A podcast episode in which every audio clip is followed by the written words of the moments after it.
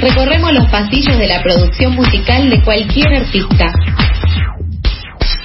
Porque no todo lo que brilla es hit.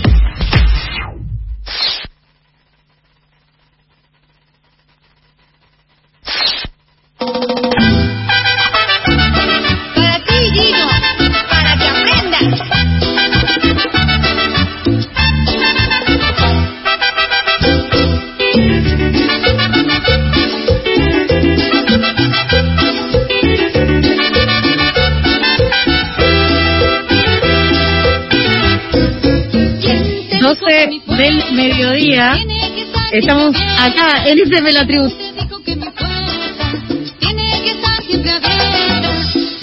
vienes cuando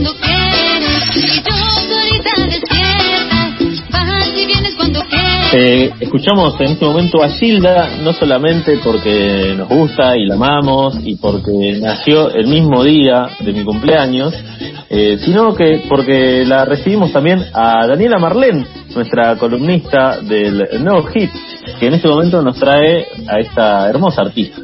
¿Cómo estás, Dani? Hola, ¿cómo están? Hola, bien. Prometiste y cumpliste. Sí, sí, sí, yo la tiré el martes pasado, que hablamos de Selena y un poco su vida, y ahora vamos a hablar de Gilda, que está bastante relacionado a su carrera, su estilo, su música y su final, tal vez. Mm. Sí, te digo que para mí es un día muy importante este porque no te digo que desde que empezó el programa, pero más o menos estoy esperando eh, este momento en que traigas a Gilda y poder hablar de, de todas las cosas que giran en torno a su figura. Sí, eh, es una, fi- una figura muy fuerte para la cultura argentina, eh, ha pegado muchísimo su música, su estilo y tiene que ver con un poco romper el, el paradigma de la cumbia, ¿no? Es una persona que mm, a los 30 años decidió cambiar de carrera, ella era maestra jardinera y dijo quiero cumplir mi sueño de cantar y quiero grabar mis discos y simplemente agarró el diario, vio los avisos clasificados y dijo acá buscan un, un cantante y voy a ir, voy a ir a ver qué pasa. Yo Voy para saber, allá. Charlie, si vos que ya que nació, o sea, tenés compartís el día de nacimiento con, con ella y o comparten cumpleaños, ¿no sentís que podrías hacerte devoto tranquilamente de la Santa Gilda? Sí, o sea, tengo un temita con la devoción, pero de todas maneras yo la considero una referente espiritual, de verdad, porque en un momento, viste que todos conocemos a Gilda, obviamente, ¿no? Por ir a fiestas y demás y escuchar su música, pero cuando uno se empieza a interiorizar más en, en sus canciones y empieza a escucharla con más atención, se da cuenta de que realmente hay mucho mensaje detrás de, de todo lo que ella cantaba.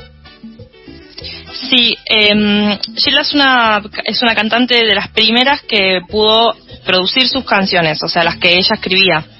Entonces, como que se plantó bastante fuerte en la industria de la cumbia y, mm, bueno, estuve viendo, bueno, vi la película de Nati Oreiro, que también está ahí como amagando con hablar sobre su carrera también.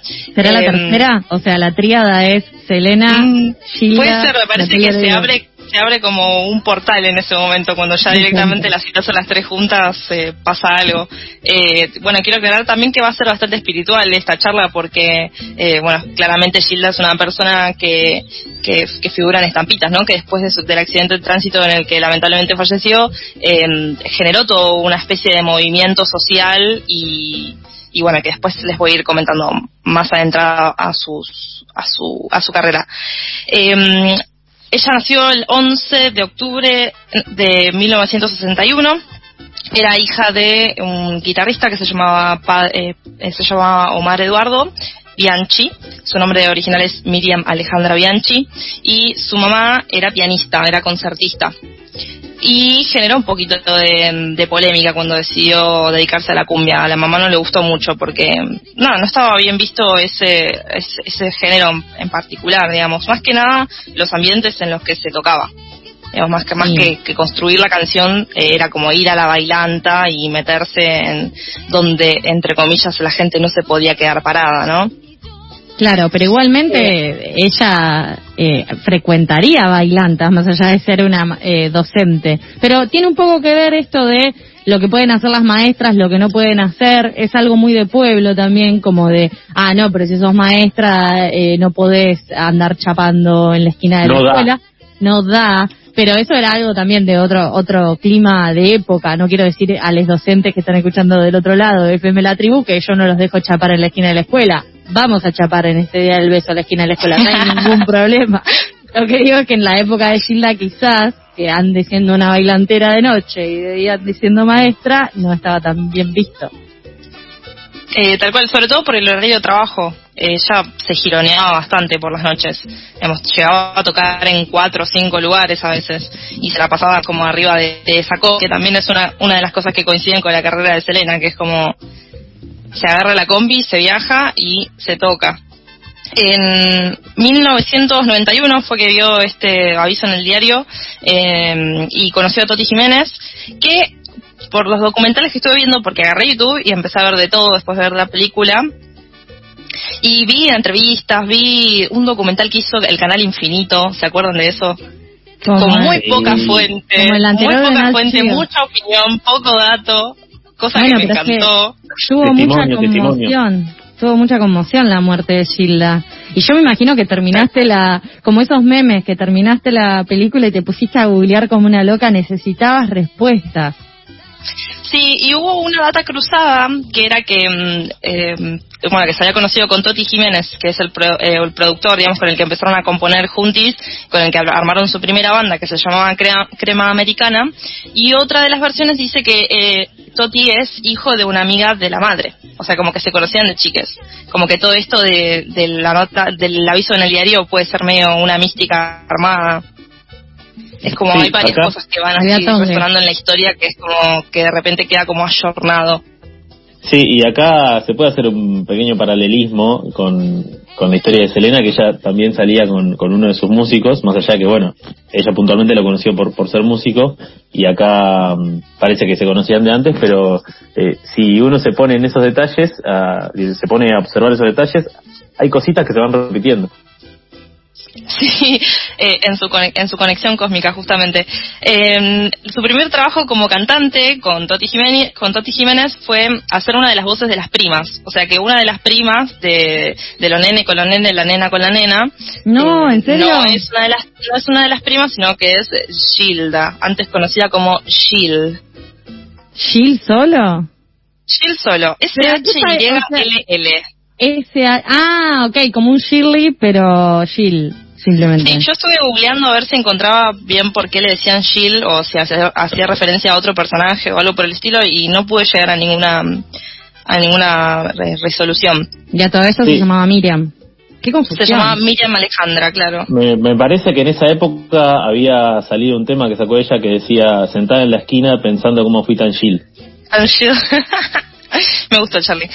Eh, con respecto a con respecto a sus discos, también hay como un cruce de información. Esto es muy raro porque la verdad es que siempre me, resulta como más eh, más fácil encontrar así como una seguidilla de discos, pero esta vez hay como primeros discos diversos. Eh, uno que dice que se llama De Corazón a Corazón, que es del 1992, y ya vamos a escuchar la primera recomendación eh, en el que, bueno, ya eh, directamente Gilda se, se, se- llama, bueno, elige su nombre Gilda, eh, un productor que se llamaba El Cholo Oyala. Y bueno, vamos a escuchar la primera que se llama Vamos a ver.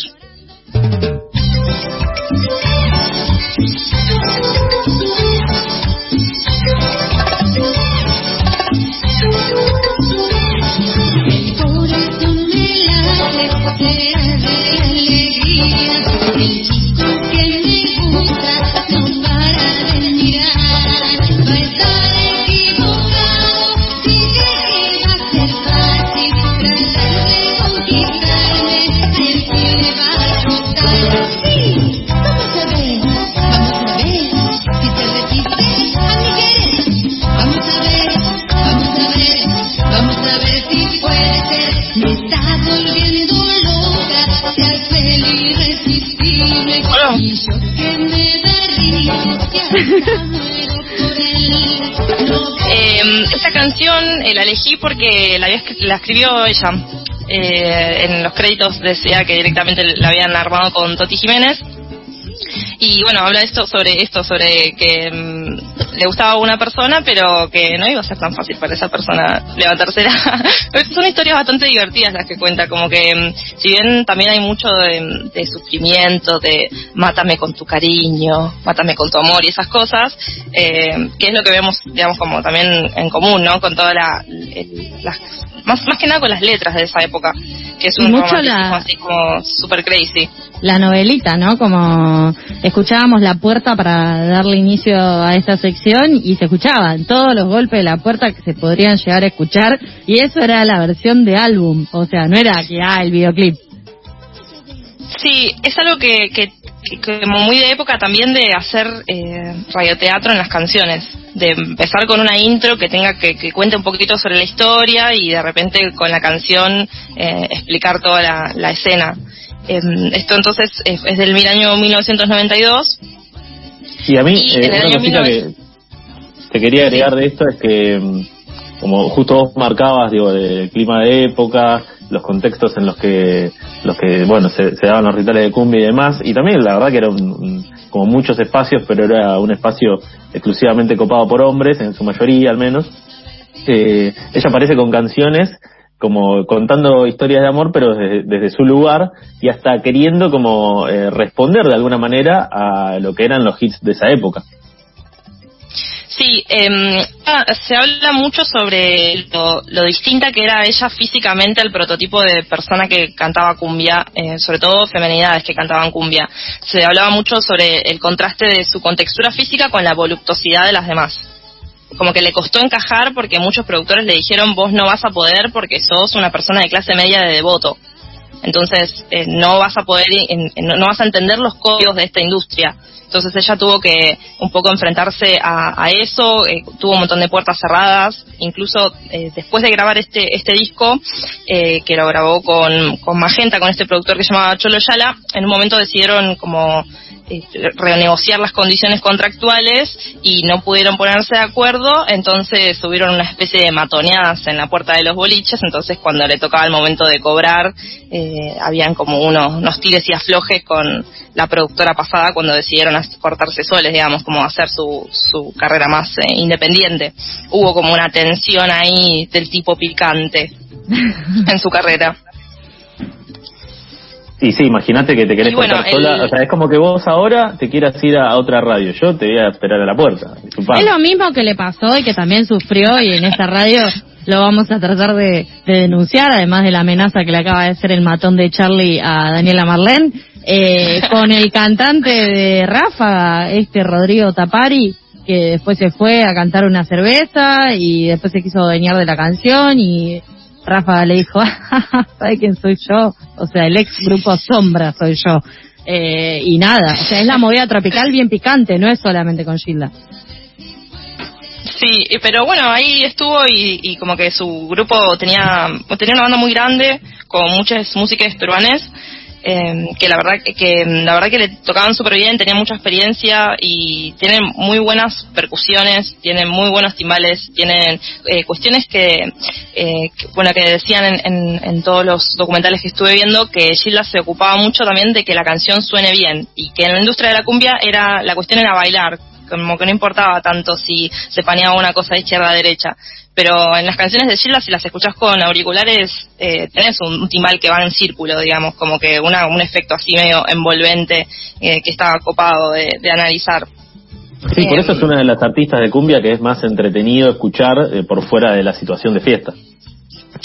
Sí, y es muy tierna, tiene canciones muy muy dulces, digamos, como que eh, también se, se resalta esta, esta eh, cuestión de que ella era eh, maestra jardinera, también era preparadora física, eh, Ah, no, lo terminó, pero como que estuvo ahí, es muy tierna, porque también vivió en Lugano, cosa que comparto en mi vida personal, Bueno, el chico Gilda era su tía, así que como que siento que anduve por sus calles. Nació el cumpleaños de uno, vivió en el barrio de, otra, comparten la carrera. Igualmente sí, tiene una cara de ángel impresionante, es, hermosa. Creo que es la- de las tres que nombramos hoy, de esta triada que inventamos, Selena, eh, Gilda y mm, Nati Oreiro, Gilda es la más linda para mí. Eh, en el año 1995 sale este discazo de La Corona, en el que está ella así toda angelada, eh, como con, con carita de, de, estampita. Y ahí es donde saca todos sus temazos más populares, que eh, Fuiste, Ámame Suavecito, Paisaje, Corazón Valiente. eh, es, bueno, eso ya directamente le lanzan a, a la popularidad y empiezan a aparecer en la tele, empiezan a ganar premios, digamos, empieza como a hacerse mucho más eh, masivo su, su llegada. En, este disco me, costó bastante encontrar eh, una canción que no sea tan popular, porque la verdad es que todas son bastante escuchadas, pero elegí mi favorita, me, me di ese permiso. Así que vamos a escuchar la segunda recomendación que se llama No te quedes afuera. ¡Bruja! ¡Bruja fiera! ¡Que aquí llega la banda de Hilda!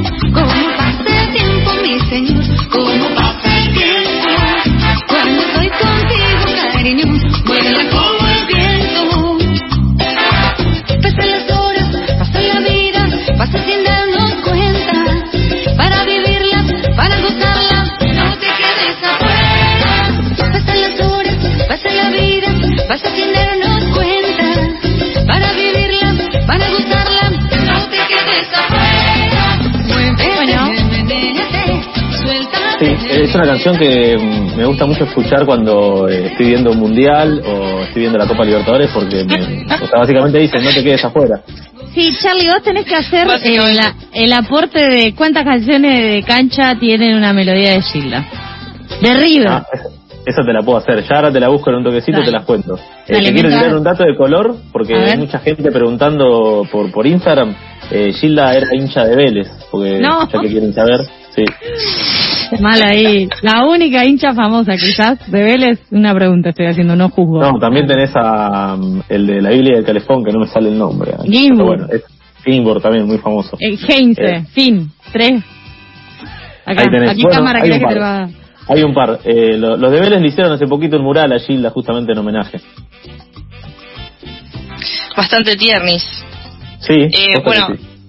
Este mm, este disco que se llama Corazón Valiente es sería el tercer disco que saca eh, y fue el último que grabó eh, estando viva.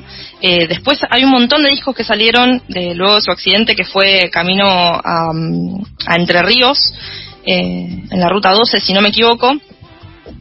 que, se, se- lanzaron de- después de su muerte con un montón de canciones que había que no habían sido editadas y con un montón de remasterizaciones. Por eso es que también se da esta confusión de qué disco salió primero, porque hay un montón de discos que fueron relanzados con otras discográficas, con otros arreglos, entonces como que de repente se desacomodó eh, todo el esquema. Eh, voy a pasar a la tercera recomendación, que es una canción que me llamó mucha atención en letra, porque bueno, con todo este teleteatro y este drama popular, eh, nada, me parece muy particular, después charlamos. Se llama Nos iremos los tres.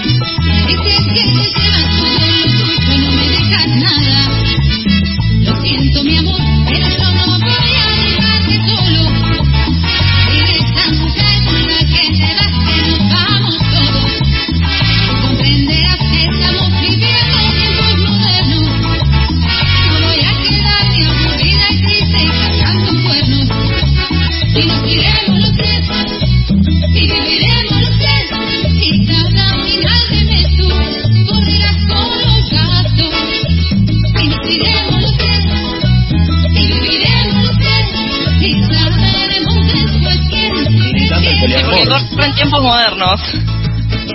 Pero aparte me Corren encanta tiempos esa- modernos, entonces Gilda llega, patea una mesa, dale, decir que Sí, te va a sí, llevar sí. todo, juntemos todo, tenemos una casa más grande Sí, con más Tal cosas. cual. Encima, la- me gusta la pregunta, ¿cómo es eso que te vas? Eh, ¿Cómo es esto, eh? Y una cosa quería... eh, Disculpame. quería contarle... A mí me de- encanta el agite, la verdad que tiene mucho agite, porque todo el mundo decía como no, que es muy flaquita, que no sé qué, que es de clase media Claro. alta, que la verdad, criticaron con todo y la tipa se planta. La canción esa con la que con la que entré, que es La Puerta, es una de mis favoritas, porque en un momento hay como una así una cuestión teatral en la que le dicen Gilda, ábreme la puerta y ella le dice, te Sí. dije que no, y empieza los gritos y hay como hay una cuestión de, de nada, una, una mujer bastante eh, fuerte, digamos, de carácter bastante eh, reaccionario, cosa que me, me gusta por demás. Eh, Lo que porque me es gusta- tierna, pero también se planta, eso es lo que quiero decir. Lo que me gusta Sí, del sí. tema este de los tres es que el, ¿saben quién garpa todo? El chabón. O sea, vos querés dos novias, pero corres con los gastos vos. Bárbaro. Vamos, decirle a la chica que ahí voy, que venga ella, pero pagás vos. Y tal vez era especie de- judicial o algo de eso. Eh, bueno, eh, vamos a hablar de la parte mística de Gilda, que me parece que es una tópica que hay que abarcar sí o sí, porque eh, su cuestión, así como milagrosa, si podemos llamarla entre comillas, eh, empieza cuando ella está viva, digamos, una, eh, la, la interpelan, eh, o sea, la, la chocan en un recital y la buscan para decirle a, a ella que gracias a su música sabe- alguna persona se había recuperado una enfermedad. O sea, como que era una enfermedad incurable y que pusieron su cassette de- con auriculares y de repente eso generó que esa persona mejorara de salud. Y después empezó a correr la bola con, o sea, se empezó a, a manifestar esto de boca en boca y la gente la buscaba para que Gilda le- les toque, o sea, para que le toque la cabeza, para que le toque la panza, para que haga una especie así de, de cuestión de dirección de manos que mm, ella res- responde en las entrevistas como yo no sabía qué hacer porque de repente se me presentó esta situación y, y no, no sabía cómo decirle a la gente que, que nada que ver y la gente de la banda le decía bueno tocala y nos vamos como Igual que se termine esto. Ella era creyente, ¿no? Porque también tiene como, eh, eh, o sea, es mística, pero también tiene como esas canciones que es muy de la época de esa cumbia, que cada tanto pegaban una canción al amor y cuál es el amor más grande para ellos. Y Jesucito, o sea, eso. Sí, de hecho ella tiene una canción que se llama eh, Jesucristo. Jesucristo. Sí, un temón. Exactamente. aparte. Y estamos Temazo. todos agitando Jesucristo, pero bueno, lo logra Gilda nomás. Sí, y una de las relaciones más bizarras que encontré en toda esta investigación es que su accidente fue el 7 de septiembre a las 7 de la tarde y fallecieron 7 personas. Y eso, esa numerología la tuvieron en cuenta como para considerar que tiene también una cuestión mística y santificada, porque el 777 se supone que tiene que ver con algo eh, Exacto. de, de- de Dios. No solo las coincidencias, sino que el 666 es el número del diablo, el 777 es el número del teléfono de Dios. Como el ciento, el 911 es emergencias, el El que atiende en 777 Capital. es, claro, el que atiende en capital usa esa línea, eh, por lo menos acá.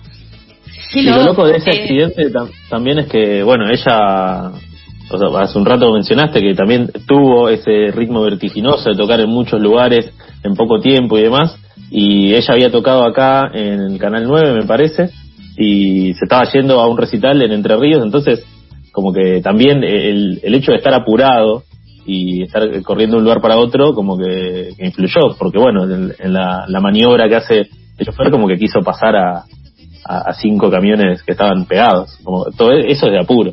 Claro.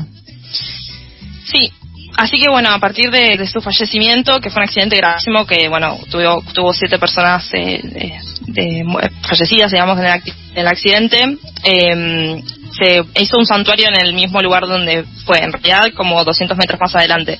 Y simplemente empezó a circular eh, su figura como una santa, la gente le pide cosas, le escribe cosas, eh, le deja papeles, eh, nada, se, se, le reza a la Santa Gilda. Y bueno, y todo esto en el, en el documental de Infinito, por ejemplo, eh, que, mm, que hay tantos eh, testimonios, es- se, se dio, digamos, como que la gente empezó a confiar en esta figura y a, y a tomarla como una referente también de, de la, la libre expresión, de la, de la diversión, de, de del pueblo y, y de y, bueno y tuvo en cuenta también toda esta esta ternura que compartía y como esas ganas de, de, de pasarla bien eh, no sé por ejemplo Gilda hizo un- una presentación para eh, para presos si no me equivoco en Ezeiza Sí. eh, y la amaron y bueno un montón de intervenciones que tuvo a nivel eh, humano que, que hicieron que su figura sea muy bien recordada identificada Sí, eso. digamos que se santifica cuando se hacen milagros, ¿no? Y se considera que, que, los, que los milagros los ha hecho en vida. ¿Qué pasó, Claro, hombre? eso que decía de los penales. Sí, sí, perdón. Eso que decía de los penales está está en YouTube. Si ustedes buscan Gilda en el penal, van a encontrar eh, grabaciones de ella, en bueno, puntualmente en un penal de, de La Plata, pero había estado en varios. Y, y bueno, ahí pueden ver cómo se daba esa situación, ella cantando ahí con los chicos y demás. Me gusta Eh, que yo la quería contarles algo, sí, algo Ah. personal, que es que la verdad de Gilda yo la amo, la adoro. Y en la cuarentena, en un momento, en un momento medio, medio dark, como diría Dani Marlene, eh, me pasó que, que estaba, bueno, escuchando mucho y me puse también a ver documentales, vi la peli y demás. Y en un momento me puse a llorar porque No. dije, nunca, nunca la voy a conocer, jamás. Jamás, o sea, me puse triste porque nunca iba a poder verla. Sí, Ay, sí, eh, no, com- el sentimiento. Yo no quiero que terminemos llorando todos, pero sí, sí, sí. Sobre todo para, no sé, como yo que me crié en el conurbano, escuchar Gilda con todos los vecinos era como un evento popular, o sea, era como algo que, era una fiesta que, que se daba. Eh, y sí, sí, sí, se la jugó, se la jugó. Eh, con respecto a No es mi despedida, que es la canción que se edita cuando ella fallece, que es como eh, la canción icónica de, este mensaje desde el más allá que viene a dejar. Hay eh, como hay también historias así como cruzadas como las que conté al principio. Em, dicen que, em, que en realidad la canción ya estaba grabada y estaba guardada y que estaba dedicada a unas amigas que ella se había hecho cuando viajó a Bolivia de gira. Pero todo esto yo lo estoy comentando de que lo vi en documentales que se hacían en América TV, o sea, como cuestión así, digamos, el programa de Ventura. Eh, pero bueno, como que com- como se, se editó después de su muerte, quedó así como súper eh, místico ese mensaje y quedó como, como que ella estaba hablando de que no la olvidemos y que no era su despedida, por más de que ella estuviera desapareciendo físicamente del planeta. Sí, son esas cosas que uno elige creer. Como, bueno, elijo creer que fue así. Yo Tal creo cual. lo y que es lo mismo que yo pienso. Perdón. Sí, lo mismo que yo pienso de su santificación, digamos. Es como, el, eh, como, bueno, si la gente elige creer y se siente bien, como que, que lo haga. Eh, obvio, cada cual puede hacerle un altar a lo que quiera y eso es algo que de pasar por alto lo militamos y lo sentimos y sobre todo somos eh, todos devotes de, aunque sea el amor por Gilda. No sé si la santificación, o sea, no sé si que eh, nos imponga sus manos o no sé qué, pero digo, yo después de lo que me enteré del cassette de No es mi despedida, de que dicen que apareció entre el, el accidente, listo, yo ya ahí, o sea, me da más pruebas que Jesús, seguro. Tal cual, eso mismo iba a decir. Como, por algo tenemos una Navidad y una Semana Santa. Eh, bueno, con esto me despido. Eh, me despido con el último tema que voy a recomendar de Gilda, eh, que le mandamos una, un, un gran saludo en el cosmos, eh, que se llama Otro Amorcito y nos vemos la semana que viene. Gracias, Dani. Chao, Dani.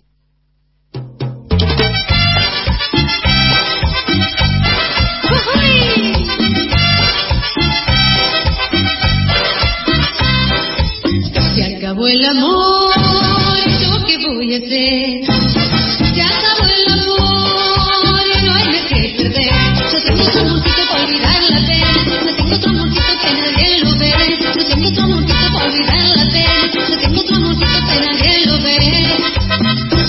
Amor se fue y yo me quedé. El amor se fue y me consolé. Yo tengo otro amorcito para olvidar la pena. Yo tengo otro amorcito que nadie lo ve. Yo tengo otro amorcito para olvidar la pena. Yo tengo otro amorcito que nadie lo ve. Otro amorcito, otro amorcito, otro amorcito que nadie lo ve. Otro amorcito, otro amorcito, otro amorcito que nadie lo ve.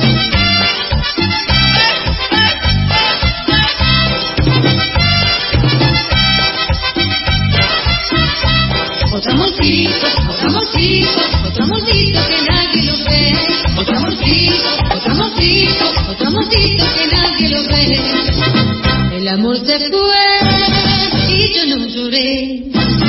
El amor se fue y me consolé. No tengo otro amorcito para olvidar la pena. No tengo otro amorcito que nadie lo ve.